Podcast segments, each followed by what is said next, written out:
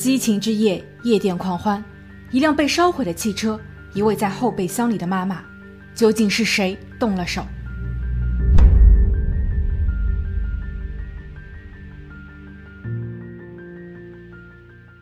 ？Hello，大家好，我是鬼灵异。二零一五年六月二十一日，这一天是父亲节，早上六点十七分，路易斯安那州新奥尔良警局的电话铃声突然响起，有人报告说。在一条偏僻的小径上，发现了一辆汽车，车门打开着，周围没有人。报案人担心这是一辆被盗的汽车，希望警员能够前往查看。警员记下了车牌号，并准备调阅车主的信息。一个小时后，报警电话铃声再次响起，报案人说有一辆汽车正在燃烧。当警员确认地址时，他们发现正正是一小时前被人举报的那辆可疑车辆。消防人员在七点二十分左右抵达现场，他们扑灭了大火，但随即又看到了惊悚的一幕：车子的后备箱半打开着，里面是一个已经发生不幸的女人，她蜷缩在后备箱内，身上已经被烧伤，她的颈部和左手都有枪伤，而作案工具就放在了她的身边，她的臀部位置放着两个黄色的打火机，想必作案人想把这一切烧为灰烬。车前排的乘客座椅上有着一个塑料袋，袋子的外部已经开始融化，不确定里面存放着什么。警员需要得到搜查令后才能打开。另外，他们还发现了一张工作证件，证件上的照片和后备箱中的女人是同一人。她叫林赛，今年三十一岁。所以，她的最后一刻究竟发生了什么？林赛被抬出后备箱时已经全身僵硬，警员通知了他的家属。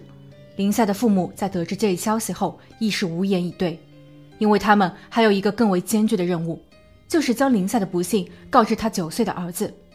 很难想象他的儿子将要如何面对这一残酷的现实。林赛是一个单身母亲，她在一家建筑公司工作，由于业务需求，她需要隔三差五的出差，而且每周工作七天，每天几乎需要忙十二小时。这一切都是为了给儿子提供更好的物质保障。儿子也非常懂事，他知道妈妈的辛苦，所以珍惜彼此在一起的每一分每一秒。林赛允诺儿子再熬一段时间，等妈妈有了一定的积蓄，就可以有更多的时间陪伴儿子。儿子也答应自己会很快长大，这样就可以赚钱养妈妈了。他们总是如此的相爱。案发第二天，林赛的朋友们得知了噩耗，他们非常伤感。好友杰西卡和梅兰妮在第一时间赶往了警局。通过他们的叙述，警方还原了林赛出事的前一晚。杰西卡告诉警员，她与林赛是闺蜜，因为各自的工作等原因，两个人已经很久没有见面了。这两天，林赛正巧得空，所以他们决定在六月二十日，也就是案发前一晚去酒吧小聚。他们还曾邀请另一位朋友一同参加，但因为那一位朋友需要照料孩子，所以没有参与。杰西卡和林赛先是去到了一家运动酒吧，他们玩得非常尽兴，还遇到了一些有趣的人。虽然大家彼此不认识，但互相闲聊两句也非常开心。大约在晚上十一点二十分，杰西卡和林赛换去了一家劲吧，他们还邀约了朋友梅兰妮一同前往。但当梅兰妮抵达时，杰西卡说自己有些不舒服，可能是因为这里的香薰让她感觉头晕，所以她叫了代驾，准备提前回家。林赛则表示自己好不容易出来玩一次，他想晚些时间再回去。杰西卡走后，林赛和梅兰妮一直在聊天。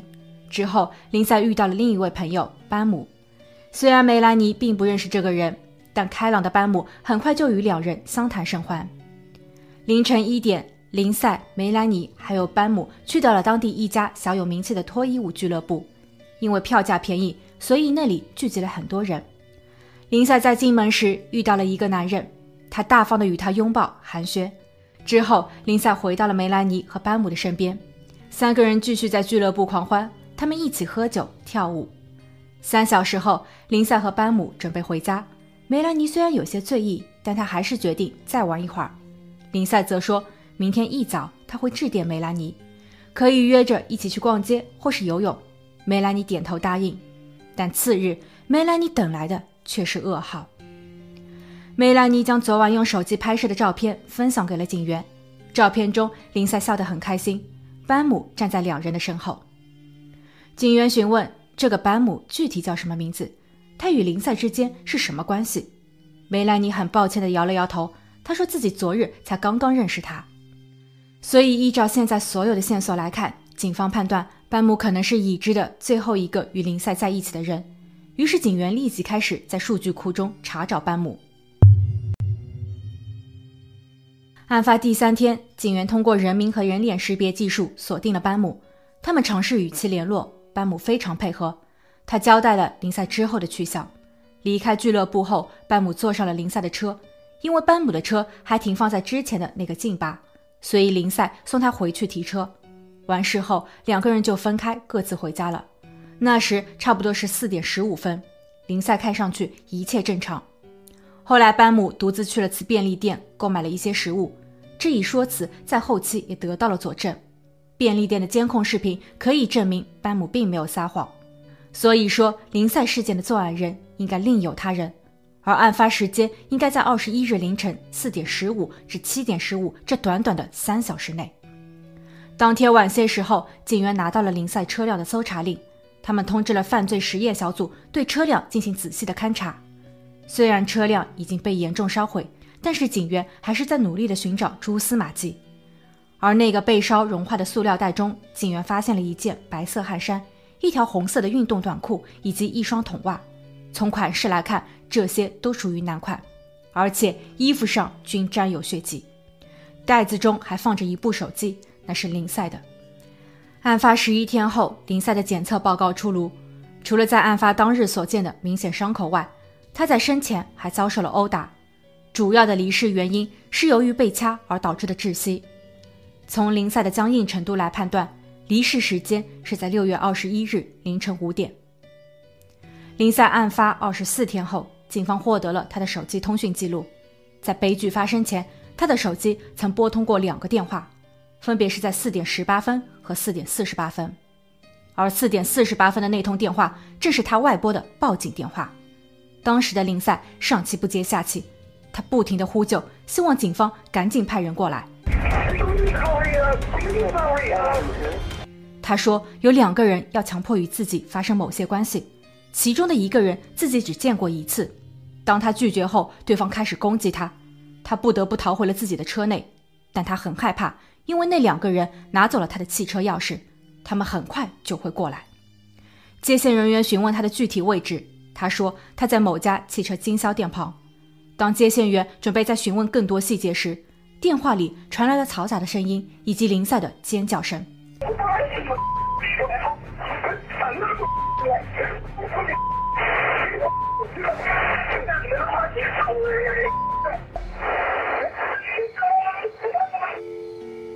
电话在八分钟后被挂断，接线人员随即呼叫了当地的警员。在转述信息时，接线人员忘记了一个关键点，那就是林赛曾表示对方有武器，他的生命正处于极度的危险之中。这也就导致了当地的警员并没有立即响应。当他们确认地址并抵达时，林赛和车都已经没了踪影。当地的警员在五点十分将调查报告进行备案，上面写着。该报警内容没有依据，无法查证。二零一五年七月十七日，林赛案发二十六天，警员根据手机号码查到了四点十八分与林赛通话的人赛勇。他是一位脱衣舞表演者，在当地的多个俱乐部中均有排班表演。他就住在新奥尔良东部的一条高速公路边，而那里正巧靠近林赛出事的汽车经销店。三十岁的赛勇曾因为攻击和非法持有武器被定罪，所以他是作案人吗？对赛勇的初次审讯花了整整一天的时间。赛勇表示自己与林赛是在三个月前认识的，那一天林赛和朋友们去酒吧玩，他正巧在那里表演。演出过后，两个人闲聊了两句，感觉很投缘，所以互相交换了手机号。之后两个人便保持着普通朋友的关系。而在林赛案发前一晚，正是他在俱乐部门口与林赛拥抱寒暄，但他表示离店后自己直接回了女友家。后来好友特洛伊来找他，所以一整晚他都与特洛伊在一起。警员询问是否可以提供 DNA，赛勇没有反对，他只是提出顾虑，自己曾经与林赛相拥过，所以他的 DNA 会出现在林赛身上，这仿佛对自己有失公平。但此时的他并不清楚，车内塑料袋中的那几件衣服并未被烧毁，而警方正是要用他的 DNA 来比对那几件衣服上的，因为通过赛勇的 IG 号显示，他在一周前的自拍照片中。身上所穿的衣服与车内的那套服饰如出一辙，而衣服上的血迹已经确认是林赛的，所以如果能够证明这套衣服属于赛勇，那么就可以确认赛勇就是作案人。几天后，DNA 比对成功，赛勇被捕。他请了律师，并拒绝与警方交谈。而现在关键的问题是，根据林赛生前的报警电话，他称有两个男子对其图谋不轨。如果说赛勇是其中之一，那么另一个作案人会不会是他的朋友特洛伊呢？但现在赛勇拒绝配合调查，所以怎么才能确认他的共犯是谁？警方开始着手调查特洛伊，他们发现了两个关键信息：第一，根据赛勇的手机通讯记录显示，案发当日赛勇与特洛伊通话多次；第二，有匿名举报者称他看见了那个把车点燃的男人，是一个戴着鼻环的黑人男性。警方确认这个男人就是赛勇。匿名者还说，点火人在作案后坐上了靠在路边的一辆捷豹汽车，然后逃离了现场。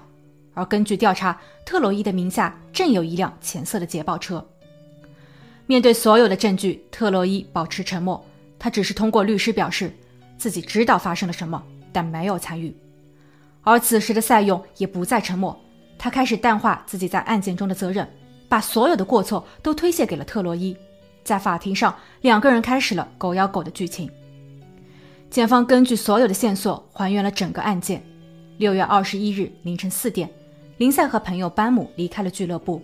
他送班姆去取车之后，四点十八分时接到了赛勇的电话。他们约定在赛勇的公寓相见。大约四点三十分，林赛独自一人抵达了赛勇的公寓。赛勇邀请他进屋坐坐，同时他还给特洛伊发送了条短信。短信内容为：“上来，门没锁。”随后，赛勇和特洛伊提出了要与林赛进行多人运动的想法，林赛没有答应，而这两个男人则表现出了要硬来的意思。林赛伺机逃跑，并遥控打开了车门，两个男人紧追不舍。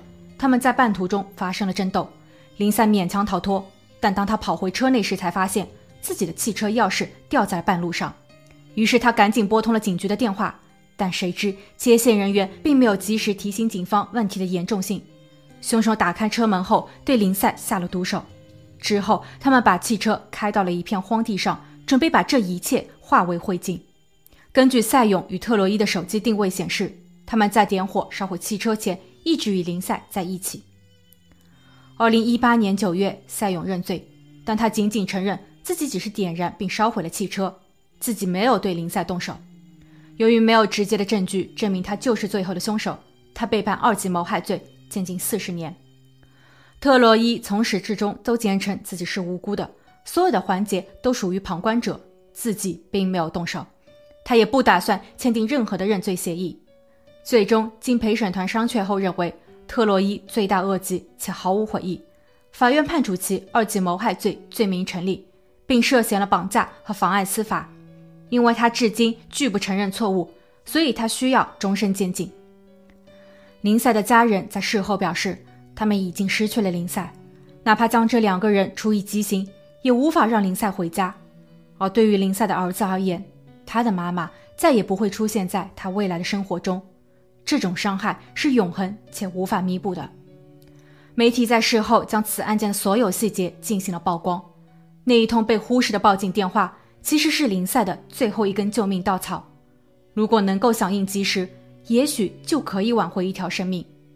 据悉，这位接线员在调查时营救辞职。而对于我们所有人来说，谨慎对待身边的陌生人是一条永不变的真理。